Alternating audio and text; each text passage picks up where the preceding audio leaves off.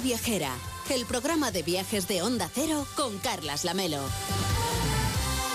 A las 12 y 10, las 11 y 10 en Canarias. Hoy Gente Viajera se emite en directo desde la oficina de turismo de Estella Lizarra, porque Navarra te propone otro turismo, un turismo sostenible, compatible con la diversión, con el placer de viajar Acércate y descubre su cultura, su naturaleza, su deporte y su gastronomía desde una actitud más responsable y más comprometida con la naturaleza. Sé consciente del impacto que dejas en tu viaje y déjate impregnar por la huella de Navarra. Víctor Herranz, ¿cómo estás? Muy buenos días. Muy buenos días, Carles. Es que hay que cuidar esta naturaleza que nos ha acogido con tanto entusiasmo aquí en el norte de la comunidad, ¿verdad? Desde luego, porque es todo un tesoro patrimonial natural que debemos proteger y, cuidar porque nos da vida. Al final es lo que nos, nos hace personas, ¿no?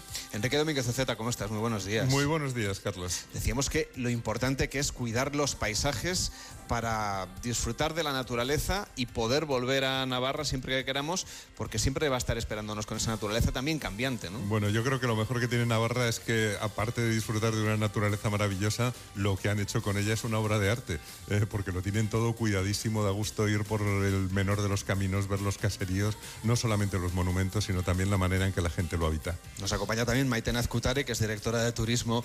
¿Qué tal? ¿Cómo está? Muy buenos días. Buenos días, Carles. Hablábamos de la naturaleza y de que esta tierra es una tierra de contrastes donde la naturaleza va cambiando a lo largo del año, como decíamos, están a punto de brotar, por ejemplo, en el norte, en algunos valles, los árboles, en otras zonas muy cercanas, a muy pocos kilómetros, a unas cuantas curvas de carretera, vamos a encontrar un verde ya completamente distinto, no mucho más primaveral.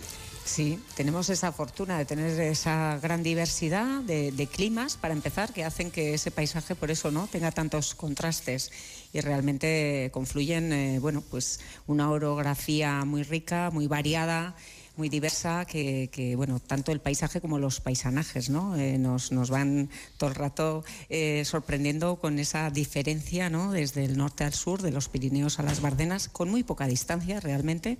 Yo creo que ese, ese es el gran, ¿no? la gran diferencia que tenemos. y esa cultura ¿no? que está tan arraigada, ese folclore, esas historias tradicionales que que ahora también mucha gente conoce fuera de Navarra porque las ha leído en los libros, por ejemplo, de Dolores Redondo, ¿no?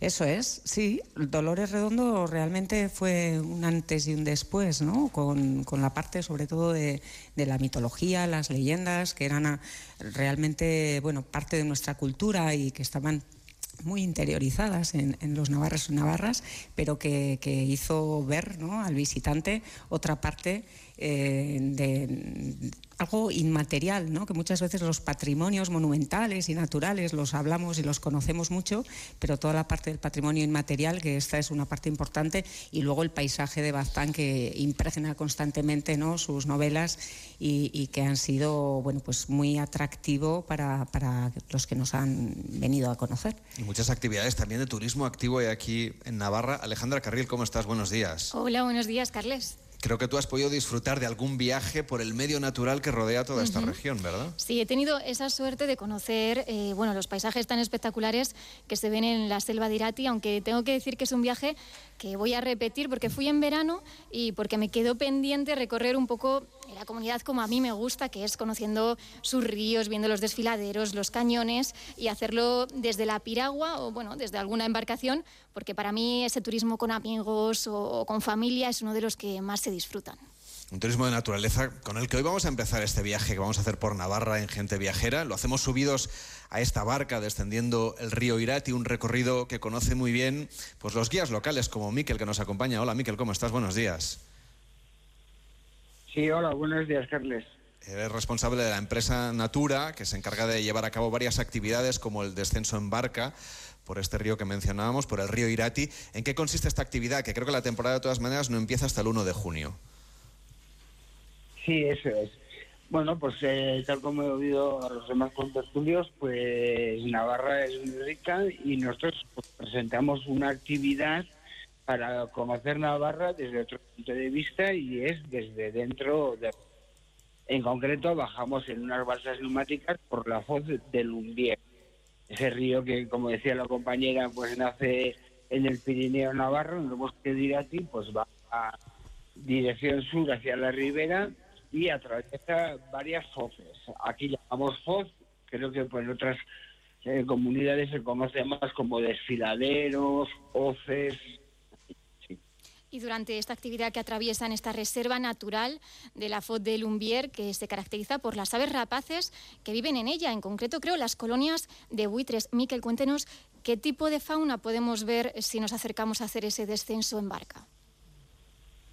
Sí, bueno, deciros que las, que son un refugio de biodiversidad, ¿no? A nivel de vegetación y también de eh, de especies animales. Entonces, bueno, pues en los cantiles de la Foz, mm, la estrella que vamos a ver es el buitre, el buitre leonado. En la Foz del Lumbien en concreto está albergada una de las colonias más importantes de Navarra. No solo veremos buitres, sino que por allá también campean pues diferentes rapaces, eh, milanos, águilas calzadas, lo que sabemos es que... eso lo vamos a ver... Sí. No, decía que no solamente buscan que sea una actividad de turismo activo, sino que tengo entendido que persiguen que el viajero tome conciencia ¿no? de la importancia de la naturaleza y que ustedes tratan también de instruirles, ¿no? de, de, ayudarles a comprender cuán importante es mantener ese equilibrio de la biodiversidad. Sí, efectivamente. El espacio es tan rico, tan rico en su bosque de ribera, en la Foz, en los cantiles de la Foz, que está declarado como espacio natural protegido, es una reserva natural. Entonces, como tal reserva natural, pues tiene unos valores muy interesantes a nivel de, paisaje, pero también de, conservación ambiental. Entonces, nosotros eh, todo eso lo transmitimos, como digo, desde dentro del río, porque la perspectiva es totalmente diferente y eh, por ser espacio protegido, pues estamos eh, marcados por una serie de pautas de, trabajo. Es el Departamento de Medio Ambiente del Gobierno de Navarra el que nos autoriza a hacer la actividad y tenemos una serie de, de obligaciones que cumplir. Por ejemplo, como bien has dicho antes, hasta el 1 de junio no empezamos la actividad. No se empieza antes porque las especies están nidificando, entonces hay que respetarlas. También la carga de trabajo pues es con un número de hasta 50 personas por la mañana, 50 por la tarde, eh, con el máximo respeto al paso por la voz de bueno pues de silencio. Transmitimos los valores y, es que los valores cuando los vivencias en primera persona pues bueno pues se aprecian se, se aprecian mucho más. Y Miquel, tengo entendido que los grupos que viajan en la barca son de seis o siete personas más o menos. ¿Tenemos que tener una experiencia previa en ese tipo de descensos o cualquier oyente que nos esté escuchando puede hacer esta actividad? Cualquier oyente que nos esté escuchando puede hacerla. De hecho, empezamos a trabajar ya con chavales, con niños, niñas a partir de 12 años. Es una actividad muy familiar. Mm, más de la mitad de los participantes son familias entonces no hace falta tener ningún conocimiento. Las barcas son grandes, amplias, donde van 6, 7, 8 participantes, siempre guiados, conducidos por un profesional que les habrá dado primero unas pautas de conducción, de seguridad y luego es el que va transmitiendo todos los, los valores. Pues Miquel, muchísimas gracias y que vaya muy bien toda esta temporada a partir del 1 de junio, ya que a la gente viajera se lo vaya apuntando en su agenda de ideas para viajar y disfrutar de la primavera y del verano aquí en Navarra. Hasta la próxima, buenos días. Muchas gracias, venga, buenos días. Maitena nos explicaba cómo es de importante ¿no? buscar el equilibrio entre la actividad turística, la conciencia medioambiental, la reserva, la preservación, digamos, de la cultura tradicional. ¿En qué líneas estratégicas están trabajando ustedes para mantener ese equilibrio? Pues eh, realmente me ha gustado mucho lo que comentaba Miquel, porque es así. Eh, para nosotros es una prioridad ese equilibrio y desde hace ya unos años y más, si cabe, tras, tras la pandemia famosa, ¿no? lo, hemos tenido que, que, de alguna forma priorizar aún si cabe. Eh, la, estrategia es la sostenibilidad. desde, desde que ya iniciamos la elaboración de un plan estratégico en el 18, el posicionarnos con, es una forma de trabajar al fin y al cabo, ¿no? que, estamos implicando en, una serie de, líneas muy concretas, ahora ya con los fondos NEXT que también nos dan la oportunidad de poder implementar ¿no? acciones de transición verde, de eficiencia energética, todo lo que es la circularidad en muchos de los alojamientos, la parte de transición digital. Eh, y, por supuesto, la, competitividad en el sentido de, apoyar a las pymes también para que puedan hacer esa transformación ¿no? hacia, hacia, hacia ese destino sostenible. Y es imprescindible, como decía, eh, ese respeto, sí, por el medio ambiente, como, como destaca Miquel, y, también por los residentes, que para nosotros es muy importante, ¿no?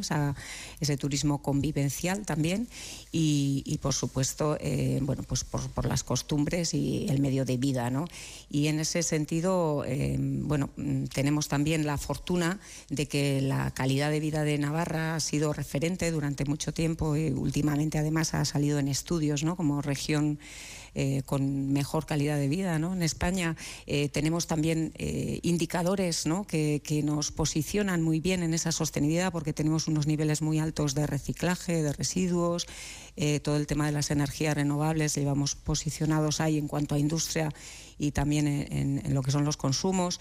Y bueno, de alguna manera tenemos eh, unas condiciones previas ya interesantes para poder eh, aspirar ¿no? a, a, ponernos ahí en esa etiqueta de sostenibilidad. ¿no? Es algo que se percibe, ¿eh? por otra parte, cuando paseamos por aquí. Yo sé que Enrique Domínguez Uceta es un apasionado, un admirador de Navarra y que además siempre lo comenta también, ¿no? Como es un lugar al que, bueno, nos encantaría venir a vivir.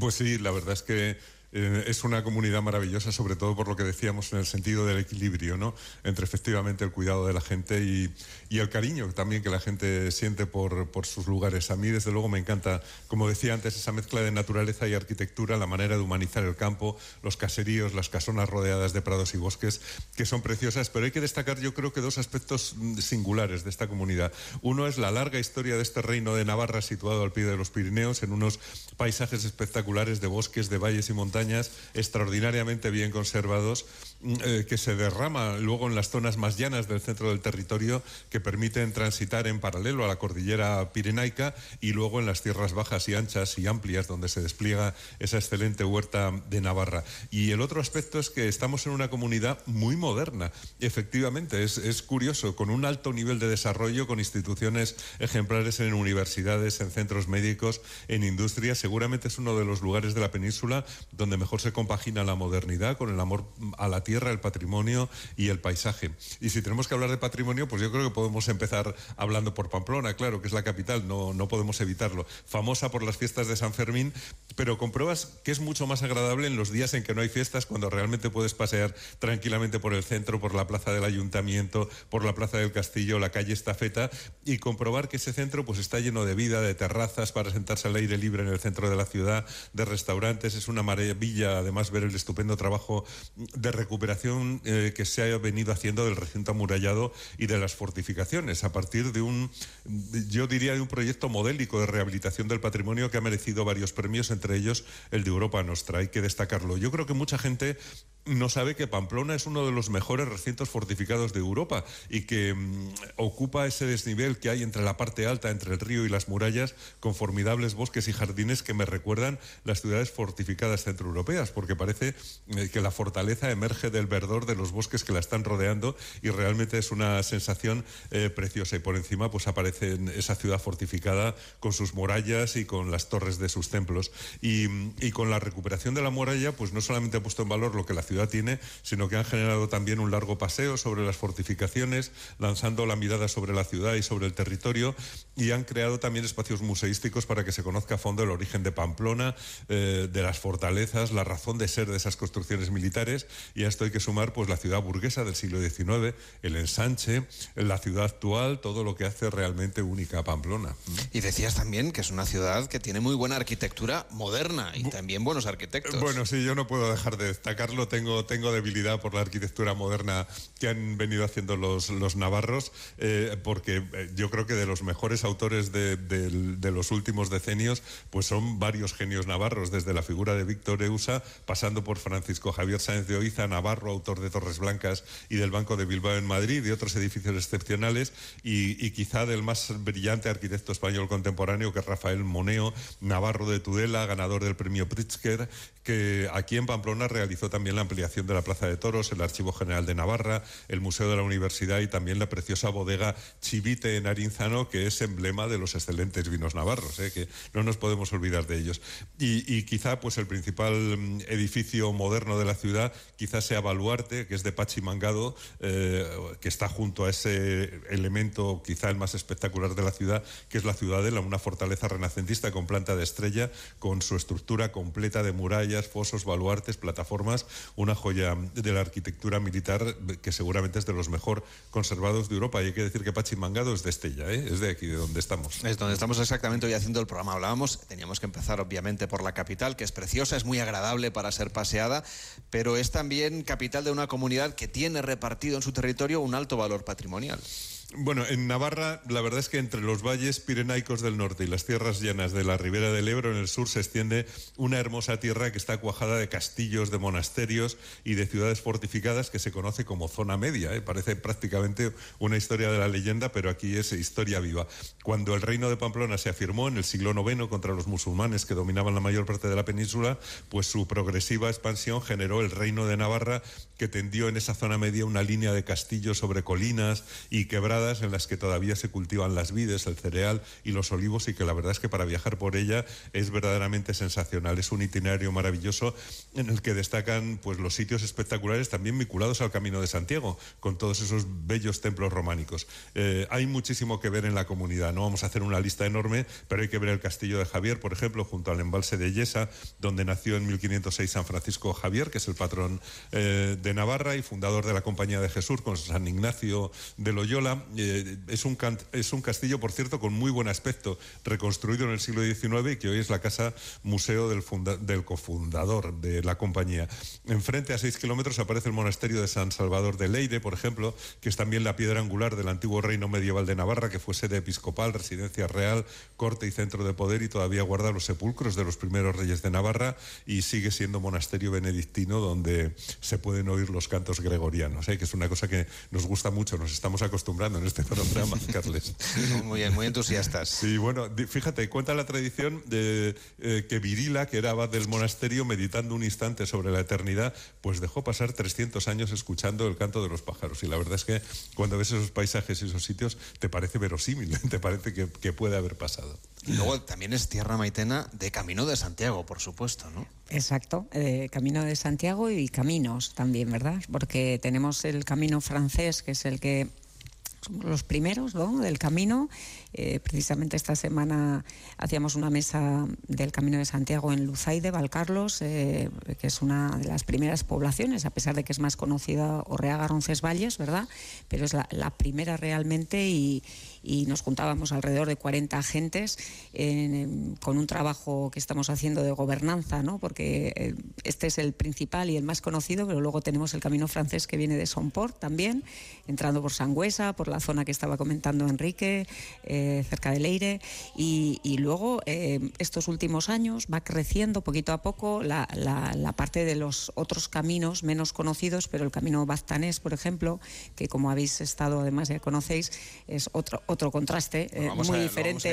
eso es, eso es. El camino del Ebro, que también tenemos por, por, el sur de Navarra, atravesando Tudela, y luego hay un nuevo camino que se está inspirando en, el camino primitivo, el inicial, que es un camino que va por una zona menos conocida, si quieres, que es la Sacana, que es una zona que eh, bueno, pues limita con, la, con, Álava y eh, bueno, de alguna forma va hacia el camino de Asturias. Y, realmente, bueno, ahora tenemos la oportunidad, como comentaba antes también, de renovar ¿no? lo que es eh, renovar desde la perspectiva de darle a la antigüedad del camino y, toda esa tradición que tenemos en torno al camino, también una posibilidad de que muchos de los turistas que no lo han conocido todavía pueden hacerlo en Navarra como, como una vivencia de iniciación, eh, así es como nos, de alguna manera nos damos a conocer con el camino, iníciate, ¿no? Iníciate en, el camino, por supuesto, pero iníciate también en una experiencia totalmente renovadora, ¿no? Muchas veces. Entonces, bueno, damos un poco esas opciones de cinco caminos también, porque lo que pretendemos es que, por supuesto, como estamos comentando aquí, vuelvan y repitan, ¿no? Esta es un poco la clave.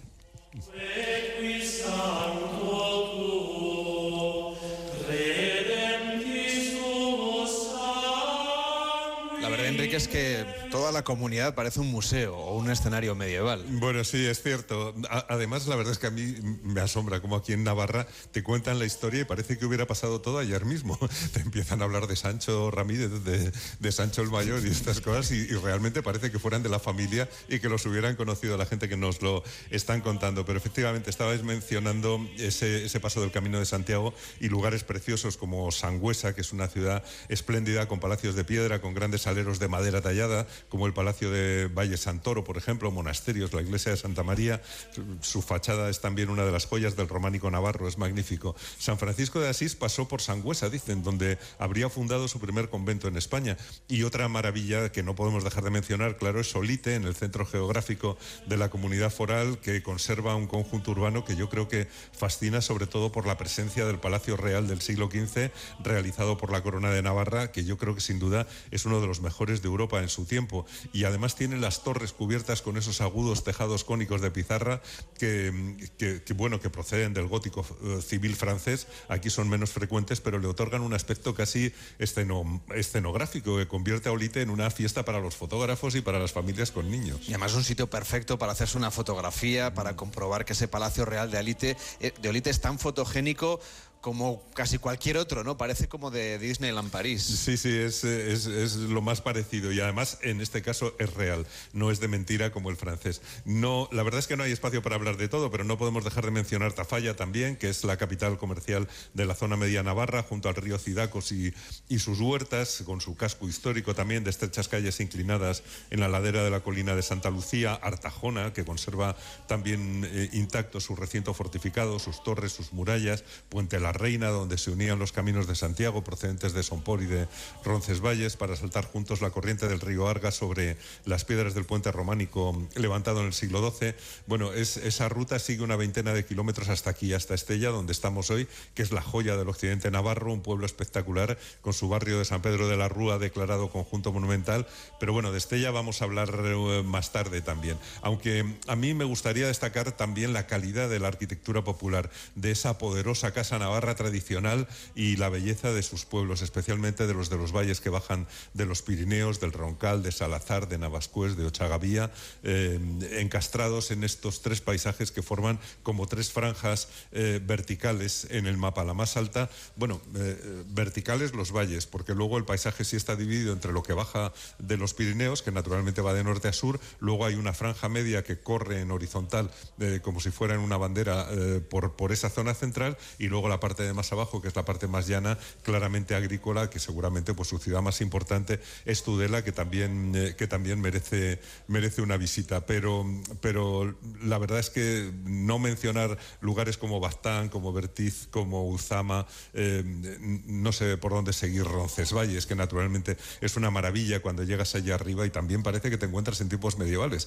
O sea, parece que los tiempos medievales fueran, fueran actuales. Pues, pues bueno, eh, no sé, Viana, los Arcos, Corella, por ejemplo, que es la capital del barroco navarro, pero la verdad es que toda Navarra tiene un patrimonio de enorme calidad, un trato exquisito de la naturaleza, un enorme amor por la historia y tiene tanto interés casi cualquiera de sus pueblos y valles que aunque parezca extraño decirlo, yo diría que es muy desconocida todavía Navarra porque hay que meterse hasta el interior y encontrar ese encanto de los lugares más recónditos donde seguramente a lo mejor como ayer pues prácticamente no había coches por las carreteras y puedes tener una relación directa con la naturaleza, con la gente y con el patrimonio. Y con los navarros y las navarras. Un fuerte aplauso para los que están hoy aquí, para Enrique Domínguez de Z. Gracias por acompañarnos.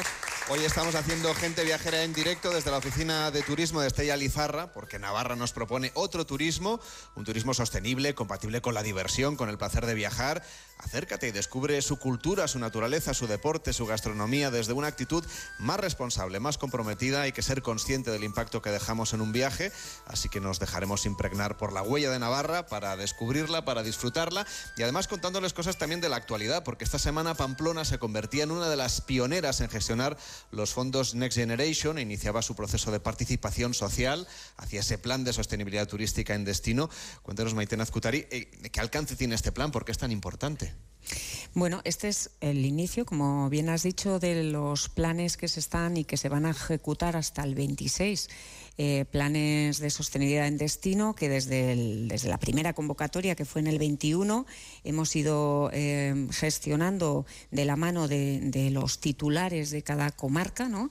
Eh, con diferentes agentes, con un proceso muy participativo en el que hemos implementado un modelo diferente de, gobernanza turística con, la SUGET, que es un, un palabra bastante extraño, que son las unidades de gestión de los espacios turísticos. Hemos implementado ocho en Navarra, de manera que eh, nos ha servido para trabajar de una manera muy ordenada y que cada comarca tenga su plan de sostenibilidad, pueda optar a, esta, a estos fondos. Y en este caso, Pamplona y Rivera de Navarra fueron los primeros que se presentaron en el 21. En el caso de de Pamplona, el plan, eh, bueno, principalmente centra o quiere de alguna manera ¿no? aprovechar la, coyuntura de San Fermín para eh, distribuir a lo largo de todo el año ¿no? esa, esa, gran marca que tiene con San Fermines y poder eh, dar a conocer a San Fermín durante todo el año que puedas hacer visitas y puedas conocer las diferentes partes de la fiesta. tiene idea también de hacer un proyecto vinculado al ecoturismo, como comentaba Enrique Pamplona, a pesar de, bueno, de tener mucho de patrimonial y de monumental, también tiene mucho de naturaleza para conocer. Entonces hay, hay una línea de trabajo muy interesante, ¿no? Eh, vinculada también al parque fluvial que recorre eh, Pamplona y que está además muy bien, muy bien construido y muy bien eh, planteado para recorrerlo en bici. Y, y, todo el tema de la movilidad sostenible también la destacan, ¿no? Bueno, es un plan interesante para los próximos años. Ribera de Navarra también. En el 22 otros cinco destinos que se presentaron eh, este año, el 23, tenemos recientemente además cerrado lo que es el, plazo de presentación de planes, se han presentado otros tres. Eh, bueno, desde la Dirección General estamos haciendo también un trabajo importante para que haya actuaciones de cohesión entre todos los destinos y hemos optado alrededor de 80 millones para la implementación de estos próximos años, proyectos que en todo caso son eh, con ese objetivo de transformación que comentábamos al inicio, eh, bueno, pues que tienen que conseguir mitigar el cambio climático, tienen que conseguir una serie de etiquetas que Europa nos exige, ¿no? que tiene su complejidad también, ¿no? pero eh, en cualquier caso una oportunidad única porque desde luego en el sector turístico no hemos tenido este, este, tipo de fondos ¿no? en la vida. Y, sí que destacar en ese sentido la, importancia que comentábamos de que nosotros ya habíamos tomado ya esa decisión previa de posicionarnos con la sostenibilidad, con lo cual ya teníamos un trabajo de cocina muy interesante ya para, para poder optar a estos fondos en unas condiciones, pensamos, como ya mm, con, una reflexión previa interesante. ¿no? Hablábamos de estos fondos Next Generation, pero hay un elemento muy importante que se puede también destacar siempre que uno viaja a Navarra, que es la gastronomía, la cocina de kilómetro cero, el producto. Sabemos que es muy importante, que es casi no solamente importante para el turista, sino sobre todo para el local. ¿no? Aquí viven la gastronomía como una parte esencial de, ser de Navarra. De la forma de vivir, exacto, exacto. Sí, sí la gastronomía lo empapa todo, ¿no? Es algo muy transversal a todo tipo de actividad y, es cierto, no solo para el visitante, ¿no? el propio Navarro eh, y Navarra lo tenemos como, como muy en el ADN, ¿no? Y ese respeto también por... Eh, no solo la, gastronomía desde la perspectiva de la restauración, sino que aquí eh, lo que ponemos en primer lugar es el territorio, el producto local, el, paisaje que comentábamos al inicio tiene mucho que ver con esto, ¿no? Es con esos contrastes y, esa riqueza que hay de, productos de norte a sur con grandes diferencias. Eh, realmente toda la parte de, carnes, de terneras, de cordero, eh, las denominaciones de origen que, se, que atraviesan todo, todo nuestro territorio en el norte, los quesos Idiazabal y Roncal. Vamos luego, mm, por supuesto, descendiendo y tenemos toda la parte del enoturismo, ¿no? del la gran potencia que tiene Navarra, que, bueno, como comentábamos, eh, todavía tiene mucho por descubrir, yo creo, el, el, gastrónomo en torno a los vinos, que han crecido muchísimo en calidad y, y en frescura, y realmente eh, el rosado es de, los más conocidos, pero en tintos y blancos también, denominación de origen de Navarra, pero también de Rioja, que aquí cerca la tenemos, y, y luego destacar también que hay denominación de origen cava, eh, recordar que tenemos a los, los, pacharanes y otro tipo de licores también, y, luego eh, descendiendo aún más en la, en la ribera es donde, mm, donde sacamos más pecho eh, en torno a lo que son las verduras, ¿no? que en todo Navarra son muy conocidas, pero especialmente en la ribera, que ahora empezamos ya con el espárrago, estamos en abril. Nos hemos probado ya el es el mes, de este programa, lo podemos decir exactamente, que es, estupendo. es obligatorio empezar ya a, bueno, a destacar ¿no? Este, este producto que tenemos, la alcachofa que todavía está ahí eh, de lleno y la menestra de verdura, por ejemplo, que es el momento también ¿no? de descubrirlas, es la primavera, pero bueno, tenemos verduras durante todo el año. ¿eh?